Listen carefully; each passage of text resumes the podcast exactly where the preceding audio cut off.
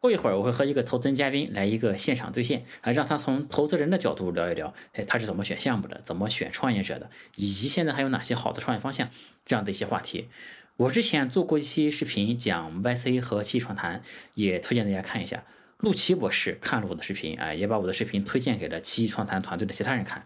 陆西博士呢，我前面视频其实介绍过啊，就是他在我看来是华人在国外大公司所能取得的最高成就啊，也是我们人工智能行业的泰山北斗了。后来呢，确实有七八十个创业团队是因为看了我的视频，呃，然后才报名的那个七创谈，所以七创谈的团队也联系到我说，能不能和李自然说来一次官方合作啊？这我搞这个李自然说，其实就是想帮助的更多的创业者嘛。从我的角度来看呢，就是不管是 YZ 也好，七创谈也好，都是非常值得向创业者进行推荐的。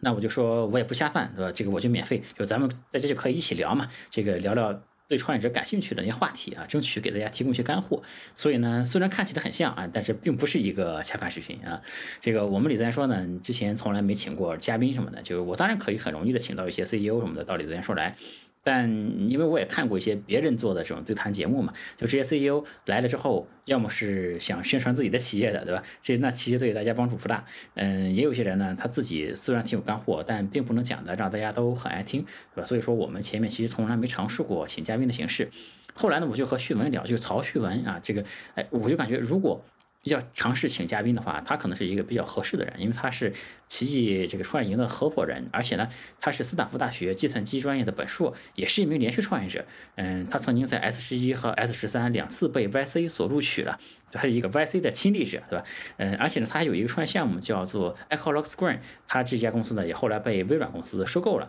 所以总之来说呢，他既是学霸，又是技术高手，还是一个挺厉害的创业者，这样的一个人，是吧？我觉得这种经历呢，就首先肯定有干货，另外这个而且就算他加的一点私货，宣传他的这个奇迹创谈。我觉得也无所谓，因为在我看来，七创谈本身就值得被宣传，对吧？值得向创业者做推荐，嗯，所以呢，就请他过来做了这么一次连线嘛，就我们的处女连线，就给了七创谈啊。那我们就直接开始我和旭文的这个连线。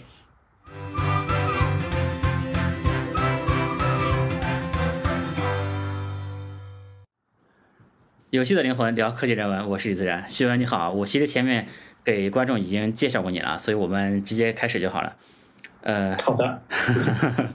这个我是第一次在节目里面连线了。呃，那首先我觉得由我来这个率先发问吧。其实我之前有一个视频啊，是讲了 YC 和这个奇迹创谈嘛，你肯定也看过我前面那个视频了。就我觉得你是那个真正入选过 YC 的人，而且还入选了两次嘛，而且现在也是奇迹创业营的合伙人啊。就你对。YC 和奇迹创谈的理解肯定比我要深刻很多了，我就特别想知道我在前面那个视频里面有没有讲的不好，或者是不够准确的地方，想请你再指正一下。好的，呃，谢谢邀请我来做这个分享哈，我其实也只是谈一下我个人的观点，啊，我觉得整个视频呃都拍得非常好，当中有一小点呢，我可能想指正一下，就是我们不太想和这些项目谈钱，呃，谈估值，是因为我们不太想把这个当成一个零和的资本游戏。啊，我们的思路跟普通的这个呃财务的投资人有点不一样。我们是主要是想看我们自己有没有给这些项目啊增加超过百分之五的价值。我们是呃二十万美元换百分之五的股份嘛。呃，我们帮这些项目来增加价值，它主要体现在什么地方呢？呃，一个是产品受到那个市场的欢迎，公司走上这个快速发展路径。呃，然后路远日呢，最终取得了非常好的融资，估值翻倍。我们帮这些项目提升很多价值，然后我们从当中拿一小部分，这是我们的商业模式。呃，投资只是我们价值的一小部分，我们的核心呢，其实还是跟呃这些项目手把手的一起把他们的业务做好啊。然后投资呢，只是只是让我们和这些项目呃利益绑定，长期做一个陪伴吧。我们可能也是呃国内唯一这么做的。啊，我想指出的可能前一期的节目就是这一点，我们不是有意想去压低估值来占这个项目的便宜。明白，明白，明白，非常理解。这主要还是思维方式上，这个出发点本身和我说的那个出发点并不是一样的嘛。嗯，哎，你你稍等一下，我想换一个 Zoom 的背景，因为我这个视频也要在 B 站发嘛，我换一个比较受观众喜欢的背景。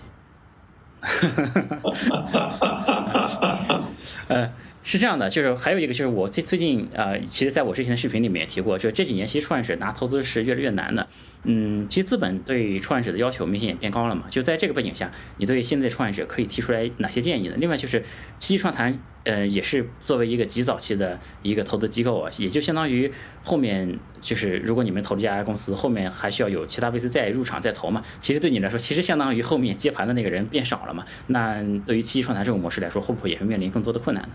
嗯，我觉得这是一个很好的问题，呃，我们自己也有一些思考，想跟创业者分享一下吧。呃，可能有两个建议，一个是哦，我们真心的觉得，在国内搞商业模式的人实在太多了，呃，不如做做技术啊，就是因为我们自己发现啊，我们在看项目的时候，我们有的喜欢的技术方向，我们都找不到国内有团队做，或者有一个技术项目，我们找不到它的竞品。啊，当然，一个好的创业的机会肯定是说，呃，技术产品跟市场的结合嘛。我们也看到市场上有不少的，呃，这个创业者会拿着锤子去找钉子，这就是另外一个问题了。呃，投资人呢，每天会看很多很多的项目，然后大多数都会自动把它屏蔽掉。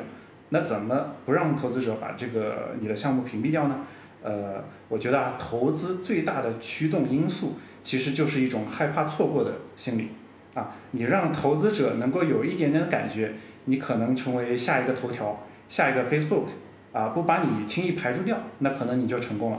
呃，怎么形成这种感觉呢？就是说你这个项目必须要有一些亮点，是你的这个人非常厉害，啊，产品很有意思，还是说你的进展特别的亮眼？啊，我觉得还有一种方法就是加入奇迹，呃，创业营，让创让这个投资人都来一起抢，一起抢嘛。啊啊，我们自己的感觉哈，就是说。呃，市场上现在噪音减少了，呃，反而对我们是一件好事，没那么急功近利了。啊，现在反而还在创业的人，我们也是呃挺想支持的，因为是因为都是比较呃重视长期的这样的团队嘛。我们可能对他们建议还有一个最后就是说，要争取自己先活下来。啊，如果有不需要风投的，那才是最牛逼的状态。就是以前嘛，想象空间特别大的一个项目是比较容易拿融资的状态，在前些年，那现在可能是一些更务实的团队，嗯，就是有收入的这种团队嘛，就是大家投起来反而会更放心一点，就因为投了它，它可能能比较容易存活下来嘛。在你的观察下，会有这种情况发生吗？嗯，对，我觉得我们会呃两个都挺重要的。我觉得呃在其实，在现在的市场情况下，有些方向是确实没有以前那么好做的，有些市场它的确确实它的那个竞争格局也是确定了啊。但是我觉得呢，呃，同时有一些行业呃其实是受到呃各个时间点，比如说我们最近会说疫情嘛，疫情里面它其实也是驱动了不少呃市场的加速发展啊。我们一方面呢可能会看这个概率。但是呃，说实话哈，作为风投，呃，最终成功率呃，不管绝对的成功率也好，相对的成功率也好，呃，都不是那么高的。最终你要一个项目要需要得到这个风投的支持，那它最好呃还是要如果能成功，它是要至少能一年能够比如说盈利呃一个亿美元，得到营一个亿美元的营收吧。啊，这个可能是我们比较呃需要坚持的一个就是说基本的标准吧。明白了，明白了，明白。呃，我是看你的经历里面，就是既有在美国读书的经验，也有在美国创业的经验。那现在就是中国奇迹创谈的这个奇创营的合伙人。呃，那其实也就是说，你其实你的是一个对中美两边的创投圈都非常非常了解的一个人。那我想问的就是，根据你的观察，你认为中国创业者和美国创业者，嗯，或者说中国和美国的创业环境嘛，这两个问题，就你觉得有哪些最主要的区别呢？嗯，呃，我觉得这也是挺有意思的一个问题哈。但是在这之前，可能自然我先反问你一下。啊，可能考一下你，呃，觉得美国的生态里为什么没有 FA 这个角色？哦，FA 的这个事情，我觉得这是一个很有意思的问题啊。就是其实，呃，我觉得可能国内创投圈的人对这方面考虑的并，所以真正关注这个问题人可能也不是很多。我觉得这确实挺有意思的这个问题。我觉得大概可能有这么几个原因吧。第一，我觉着。呃，美国的创业者是我个人的感觉是比中国创业者要更加成熟的。这里面的原因有很多，比如说美国的创业者从小就比较注意演讲能力这方面的训练嘛，他们其实都是很会演讲、很会表达自己的人。嗯，这个我觉得这种能力在融资的时候是非常重要的嘛。但很多中国创业者就不太行，还需要 FA 来教给他们怎么写 PP，给他们做包装，然后教给他们怎么去做演讲，怎么和这个投资人沟通嘛。我觉得这是中国创业者和美国创业者一个比较容易感受到的一个区别。再有就是美国创业者其实他比较熟悉风险投资的这个游戏规则，他们相对来说普遍都知道风险投资是怎么回事。嗯，比如说在美国，前段时间有个剧也很火，叫《硅谷》嘛，就虽然这个剧情有一点点荒诞的感觉，但其实也很好了普及了这个创始就是创始人啊、投资人等等这样相关的一些概念嘛。就我甚至觉得美国人整体的这个对商业的。就他们整体对商业比较有概念的，还是，但我们中国现在很多年轻人还停留在认为这个资本家就是这个罪恶的，都是剥削员工的，这这其实让我感觉到是有一点点难受的了。就我觉得一个人如果是一个国家，如果每个人都对商业有正确的认识，那这个国家还是会比较容易成为一个商业强国了。然后第二个原因，我是觉得中国的创业项目也更多一些，而且中国的创业项目也更分散。中国创业者多嘛，中国人也多，而且它不像美国就集中。基本都是在硅谷嘛，当然美国就是纽约啊、洛杉矶也有一点，但基本还是在硅谷这边是非常集中的嘛。那中国就是北上广深，还有就是苏州、杭州、成都、厦门，甚至其他城市都可能有好的创业项目嘛。那这样的话，VC 也就需要 FA 来发现更多项目，以及帮他们来做一些筛选了。然后第三个原因就是，我觉得中国的 VC 也更多，而且中国的这个创投环境也更复杂一些。就是在中国，创业者不可能认识所有的 VC 的嘛，而且也不太可能清楚每一个 VC 的投资方向是什么，就更不可能了解的是每一家 VC 的真实状况。因为中国的真实状况其实挺复杂的，就一家 VC 它究竟有没有钱能够做投资，其实你是不知道的。他是真的想出手，还是只是想随便和创始人聊一聊天？其实如果只是随便聊天，那就浪费了创始人的时间嘛。而且甚至还有些 VC 也是帮助以前他投过这些项目来打探一些消息什么的。就是所以其实，我觉得这个里面。可能有需要 FA，因为他们更加熟悉行业，然后可以过滤掉一些杂音嘛，然后也可以帮助创业者找到最合适的投资机构，能够提高这个融资的成功率。嗯，相对来说，在美国，我觉得这个创业环境、融资环境都更加的单纯一些，整个融资的过程。也比较简单直接吧，所以我觉得 FA 在中国存在还是有一些积极意义的。当然，我回答这个问题确实很有这个班门弄斧的感觉，我不知道你这边有没有什么好补充的？没有没有，我觉得我觉得回答的相当好，基本上就是呃，也是我也想说的一些点吧。我觉得呃，整体来说，我们观察到一些比较有意思的现象哈，比如说这个 FA 呃也好，就是说呃，我们观察到国内的这个融资的环境呢。呃，确实，呃，信任程度啊没有这个美国高，呃，然后确实里面手续啊确实还是挺繁琐的，投资人呢也往往比较强势啊，然后呃，所以造成了各种各样的问题嘛，呃，我们本身做奇迹创谈也有是也有这方面的一些考虑吧，就想把这个整个的生态能够带到一个更高的层次上来。然后呃，如果说把这个呃生态更延伸到这个创业这个范围里面的话，就我们觉得呃，首先竞争肯定是会更激烈一些啊，然后退出的机制啊还不像美国呃有那么丰富啊啊，所以我们觉得呃国内的团队呢，因为面临这些呃。生存的这个环境非常有挑战吧，所以他们必须要就是先活下来。我觉得这也是我观察到一个比较有意思的点，就是在美国，在硅谷看到的创业团队基本上都是飘在天上啊，闭门造车活不下去啊。所以在美国的创业方法论呢，主要是呃让你先活下去是个主题，然后帮你找准这个切入点，然后然后做大啊。在国内呢，我们看到不管多小的公司啊，它非常早期的时候还是有一些生意的啊，这个是非常有意思的事情。呃，我们在国内能做的呢，就是帮助他们呃更快的呃走上一个更好的一个发展通道，然后能够跑得更远吧，啊，可能就是这些差异。哎，您刚才提到一点，就是在美国，你觉得一个创业项目它的退出的机制更多，就这个具体是指什么？为什么说在美国的退出机制更多？对，在美国的话，呃，其实它有很多的，就是说呃大鱼吃小鱼，大大鱼吃小鱼，小鱼吃虾米的这样一种环境嘛。呃，在国内，我们觉得，呃，二更不用说这种二级市场了，就是，呃，其实它最后，呃，推出的方式，比如说卖给 PE 也好，卖给到纳斯达克，呃，上市也好，呃，上市的各种呃条件也好，呃，其实还是相对来说还是呃比较宽松的。然后，尤其是我觉得，呃，这个技术公司的收购这块儿吧，啊，我觉得，呃，会做一些长远的布局，会做的更多一些。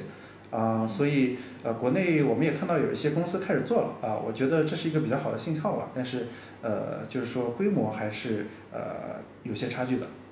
嗯，明白明白。像我前面给观众也介绍过，就您前面创立的创业项目也是被微软公司收购掉了嘛？是这样的。呃，前面说到这个中国创业者和美国创业者的这个区别，其实我有一点感受，其实我是觉得中国创业者好像中国在中国创业的话，好像要求中国创业者。就是对中国创业者的这个要求就更全面一些，往往会要求这个老板他什么都要会，就往往他要能胜任很多个这个很多方面的东西嘛，而且这个最好是你财务也要懂，法务也要懂，就什么都要懂一点，才能创业的比较顺利一点。但但是看到美国很多创业者，他往往就是一个技术出身的创业者，他其实除了技术嗯之外的东西，他可能不需要懂这么多，他就可以找到很合适的合伙人来和他配合。你觉得会有这方面的这个区别吗？我觉得这是也是非常有意思的，就是我觉得呃国内这些创业者真的挺不容易的，现在这个创业环境吧，呃。他们如果能在这个环境里呃历练出来，能力确实是非常多方位的，呃，在全世界来说都是非常有竞争力的，呃，但是我可能话说回来呢，呃，一个人最终还是要有一些呃发展出一些呃他的特长和能力的，对吧？就是如果我们能把真的把其他事情都做得更简单一些，啊，其实也是我们奇迹想形成的一个氛围吧，就是我们把。不是可能对你这个长期发展来说不是那么重要的一些能力啊，把它都简单化一些，呃，你能够真正的把你自己的产品做好，啊，把你的这个创业的这个主航道弄好，啊，其实就是我觉得呃，对整个生态来说也是有好处的吧。对对对，我非常赞同。我觉得还是应该把最重要的时间花在最重要的事情上。其实现在中国创业者需要花就很多时间在一些不是真正创造价值的那个那个事情上面，经常会有这样的感受，还是。嗯，作为创业者来说，就是创业者之间经常聊的一个问题，就是有没有好的创业方向或者好的创业项目。那从奇迹创谈的角度来看，怎么判断一个项目是不是一个好的项目？或者说，奇迹创谈判断项目的这个框架是什么？嗯，呃，我可以提供一下我们的一个呃整体的思路吧。当然，这个也是在我们自己不断的完善的过程当中哈。呃，投资呢，我们觉得呃，说实话，其实就是两个数，一个是价格，一个是价值，对吧？说白了就这两个数。呃，但是呢，一个科技公司的价值是挺难估算的啊。即使是上市公司，像今天的呃 Zoom，我们觉得呃要预测它未来的这个现金流是特别呃困难的一件事情啊。所以像呃巴菲特这种打法是在科技界是呃不太适用的，因为呃只要一个系数稍微呃错一点点，那可能最后的出入就是呃呃几倍、十倍这样的，很难找到很高确定性的这样一种。呃，安全边际吧，啊，但是我们可以确定呢，就是说，呃，喜欢一个项目的人越多，它的价格就越高。所以呢，投资还是尽量呃不要凑热闹吧。我们自己也不是喜欢凑热闹的这样一种机构。然后呢，我们觉得呃估值方面怎么看？既然我们呃就是说很难预测它的实际的价值，那我们可能就呃需要看看它的量级，它的呃天花板在哪？它的有多少概率能做到这个天花板的这个？呃，水平级吧，啊，把这个天花板乘以这个概率，大概就是这个公司的价值量级了。那最好的投资人呢，我们其实看到他成功的概率相对来说，呃，其实不高的，跟就是说，呃，可能比较中等的这样一些投资人，呃，他他的其实他的成功率反而不高。为什么是这样呢？就是因为我们最后看到啊，就是说成功率它最多差个两三倍，但是成功的大小差的可能都是呃指数级的。啊，就是你看到退出的里面差十倍、一百倍、甚至一千倍的啊，的这种现象还是挺多的啊。所以，我们天花板我们会怎么看呢？呃，我们天花板可能就会看这个项目它现在在的这个市场的这样一个中局，然后我们想象它有哪些，比如说相邻的这样一些市场，然后呃，这个创始团队它的本身的这个能力的和眼界吧，是否能够像呃马云或者贝索斯这样。不断的做一些跨界的事情，啊，这个是我们看天花板的一个方式。然后概率呢，呃，当然我们也重视，就是如果我们自己做过类似的猎物，可能也更容易看一些。概率呢，主要是顺着这个企业的它整个生命周期看，啊，从小到大，项目怎么切入市场，他现在做的这个方法是不是成立，啊，他怎么形成自己的这样一套的增长的飞轮路径吧。然后他长大了之后，他的壁垒在哪，能不能守住？啊，我们主要是以这样一个大的框架来看我们的项目。明白了。那刚才你提到了想找到就是呃像马云这样的人嘛，但这个我觉得是对创业者特别特别高的一个要求的，有这种雄心、这种眼界。因为我觉得其实，在早期投资人永远也是最重要的因素嘛。就在人这方面，能不能再展开说一下？就是七创谈，你们对创业者有什么要求，或者希望找到具备哪些特质的创业者？好的，好的。我觉得呃马云这个例子挺好的，因为但是我本身不是经理，但是我们可以看到的情况是，呃早期投资确实还是呃看人为主，赛道为辅，啊最优秀的团队他在做的事情往往是有最好的赛道，啊呃呃然后我们还知道一个事儿呢，就是说早期的项目它呃问题都是非常非常多的。即使我感觉可能阿里这种最后跑出来的特别大的项目，在早期可能呃呃犯的错误也不少吧。啊，我们会尽量乐观的啊去看呃项目和创业者的这样一些呃闪光点。我们也是觉得呢，就是说呃一个创业者的他的长板、他的特长是他的天赋。我们教不了的，但是是一些短板，是我们这些机构可以帮助弥补的，或者他通过团队里其他人的能力来弥补。啊，我们可能会在创业者身上看几件事儿吧。呃，一个是思考和他行动的能力。啊，思考能力我们呃可能会怎么看呢？我个人可能是这样看啊，就是我想希望看他能不能抓住重点。啊，抓重点呃能看出什么呢？就是他这个人对他的市场有没有一些洞见，对他做的事儿有没有一些深度思考。然后他能不能讲出来啊？就这样的人才能抓住重点。然后行动怎么看？我可我可能会看他呃过去六到十二个月大概做了什么样一些事儿啊？呃，计划是什么样的？然后他真正做到了什么？啊，很多的事儿呢，可能呃，据我们自己的经验，也是需要当面交流也才能看得出来。所以我们才有这样一个面试的环节。然后面试里面我们会看看，比如说呃他的反应能力，他的抗压能力。啊，他的这个团队的氛围，他本身创始人，我刚才也提到了，呃，有没有一定的野心或者使命感啊？其实都是我们比较重视的。然后最后一点呢，可能呃还有一点比较特别，就是我们想看特别他们是不是愿意和我们合作，因为我们这个模式还是挺不一样的。我们不是只是投一些资金嘛，啊，只有和我们一起合作，把这个业务做上去，才能发挥我们这个奇迹这个最大的这个效益。然后我们本身也是一个社区。啊，我们希望社区里每个成员都是值得信任啊，愿意付出的一些呃创始人吧。啊，这可能就是我们想看到一个呃创业者的这样一种呃素质吧。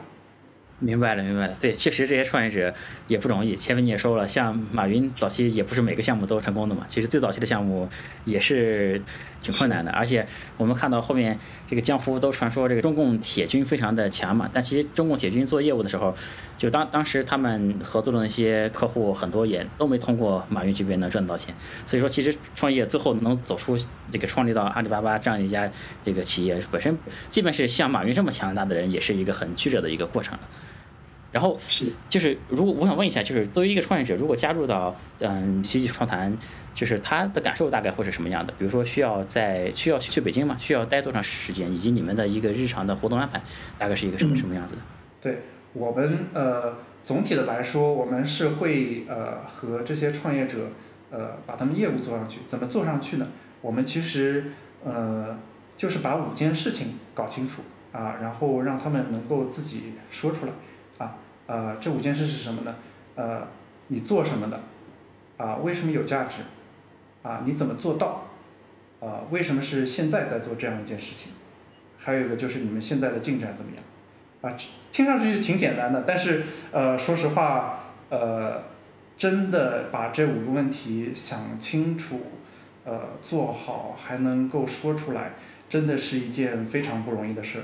然后最后做好了。我们会有一个什么样的呃成果呢？就是说这个公司确实走上了一条高速发展的路径，然后呃它也能够获取呃下一轮更好的呃融资，估值翻倍啊。然后我们具体的形式呢，其实我们网站上都有，我们会呃在三个月的，一般是三个月的时间里，和这些呃项目一起呃手把手的和他们呃每周。呃，我们的团队一起和这些所有项目和他们一对一，呃，一起把他们的项目啊，现在遇到问题啊，怎么解决？我们也不是一定是最后我们能教他一个呃具体的结果，但是很多时候是也是给他们一个思维的框架啊。我们有的时候啊也会请呃一些嘉宾来做一些呃实战的闭门分享，但是我们呃需要强调的是，就是说。创业这个真的是，呃，每一个项目、每一个公司、每个团队都在解决他自己一个呃特别特殊的这样一个问题，往往是没有一个呃怎么说一个通用的解决方法吧。所以唯一的方法，我们觉得就是我们实打实的、手把手的和你一起解决啊你现在的问题，给你提供一些思路，帮你呃确认一下你们现在的呃进展啊。我们觉得上课呢可能是起到一个基础的作用，但我们创业人里。呃，大多数时间啊，其实都是跟呃这个创始人，我们的团队跟创始人互动，然后创始人的团队互相之间做一些反馈，做一些互动，啊，然后最后这样使他们的正这个业务能够做上一个呃高速发展的这样一个轨道。嗯。呃，我想回到前面说的那个创业方向的问题啊，就是我想再追问一个问题，就是最近几年，其实大家普遍的一个看法就是，现在创业已经没有什么好的风口了嘛。那现在有很多创业者就比较焦虑，在我未来究竟应该做哪个创业方向比较好？那其实作为一个投资人的角度来看，您是怎么看的？就现在有哪些方向是你比较看好的方向呢？呃，我觉得可能首先回答你这个问题的前半部分吧，就是。呃，我个人感觉，呃，即使在我自己创业或者我自己听到我自己之前的前人创业的过程当中，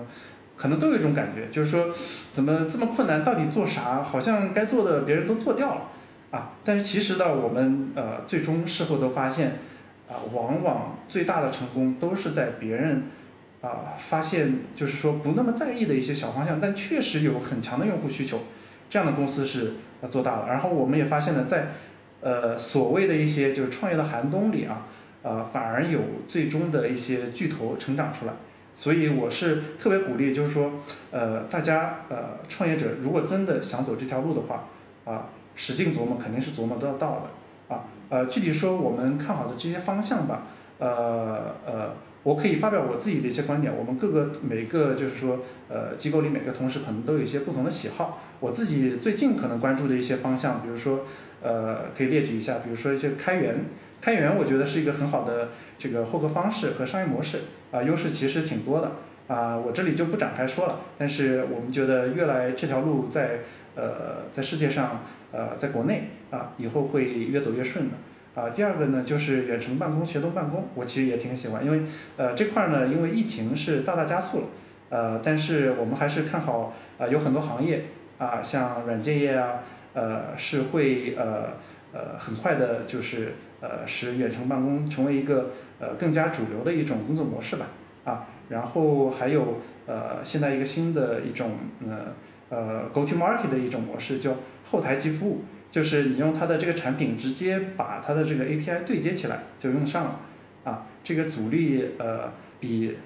之前的一些 go to market 的这样一种方式其实更低了，啊，我觉得这个我也其实也挺看好的。啊，然后最后一个是呃呃云原生啊，因为云的这块嘛，因为呃毫无疑问的，我们都看到了，都呃其实在国内国外都做起来了，然后现在的呃云的基础架构的这个稳定程度、复杂程度都上了一个新台阶啊，所以我们觉得就是基于现在的这些呃技术的这个进步吧，它会诞生一些新的呃技术和需求，所以呃这是我自己比较喜欢的，但自然我也想听听你这块的意见。啊，你现在有什么比较看好的方向吗？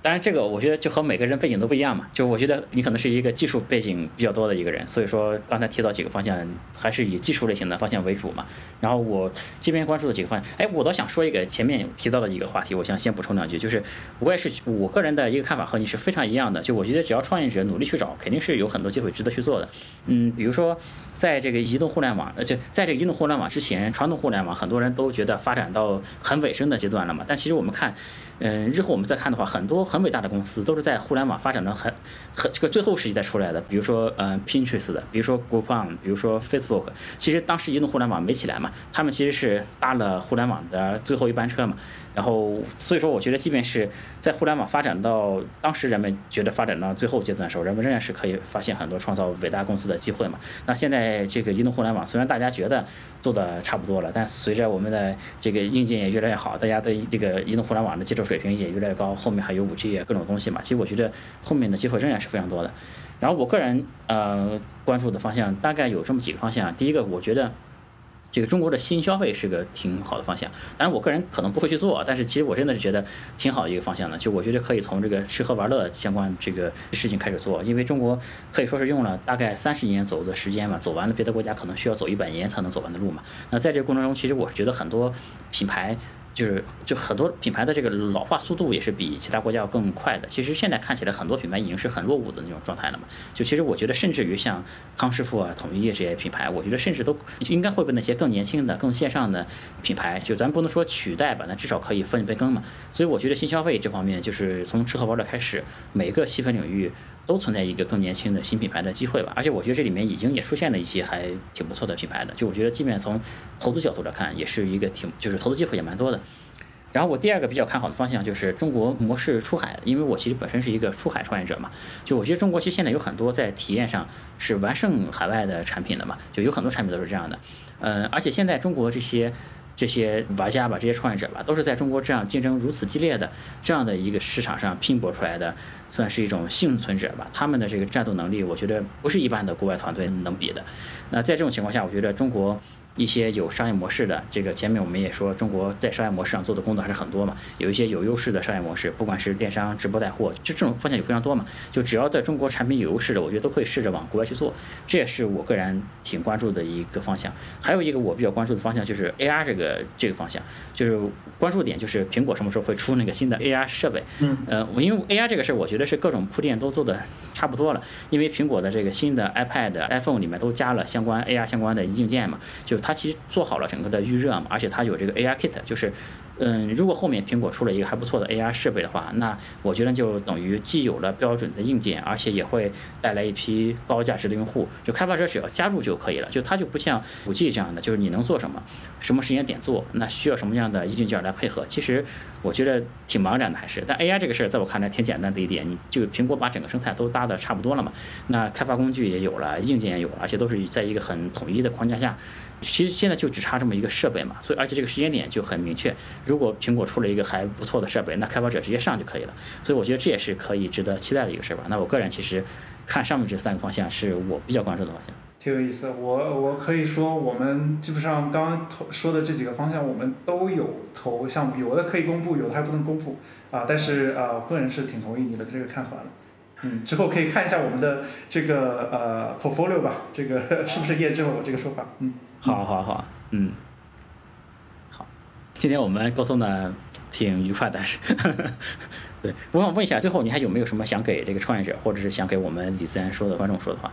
嗯，对，我觉得呃，还是呃，稍微重复一下我之前提的一个点吧，就是说呃，创业呃呃，一直都是会挺难的啊，我们这些奇迹，像我们这样的机构是愿意帮呃路走的呃更顺畅一点，但是最终呢，可能还是要看。呃，创始人他自己的这个意志跟他的野心吧，就是呃，有好的创始团队，他不管在什么的什么样的情况下，他都是愿意做一些东西，而且我们确信，不管在任何的市场条件下，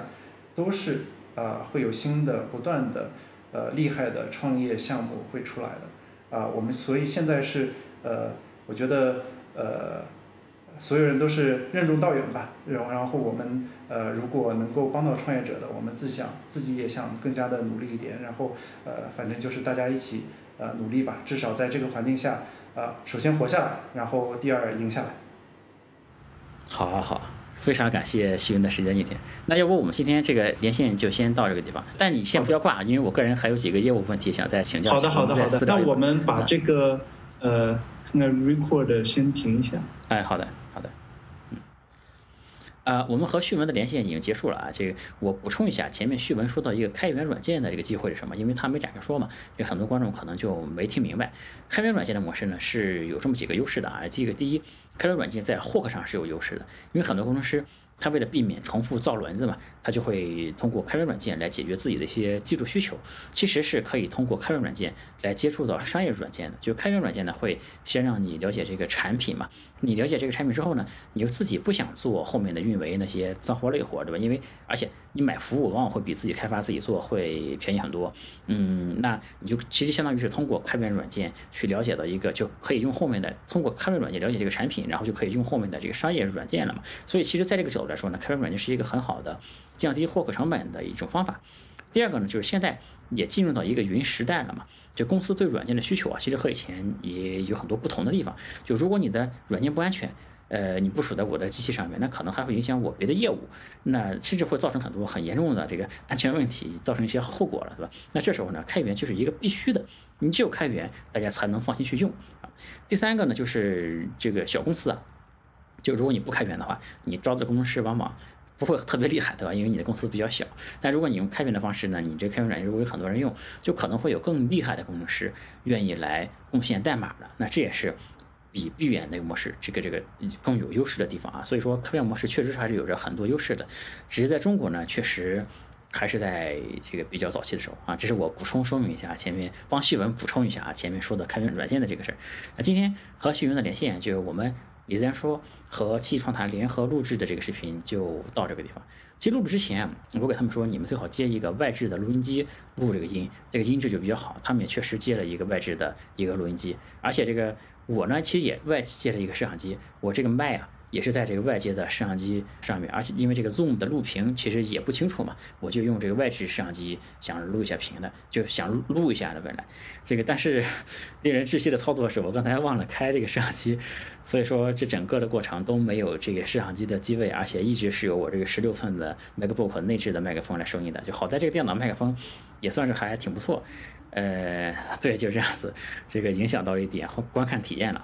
呃，六月五这个六月二十五号啊，是这个七七创谈这一期秋季营的这个报名的截止日期，对吧？所以说，大家如果对七七创谈呃自己的创业项目想报名七七创谈呢，可以抓紧这段时间，呃，能赶上现在还能赶上这个今年的这个秋季营。呃，YC 和七七创谈在我看来确实值得创业者花些时间去研究、去参与一下啊。当然，如果错过了呢，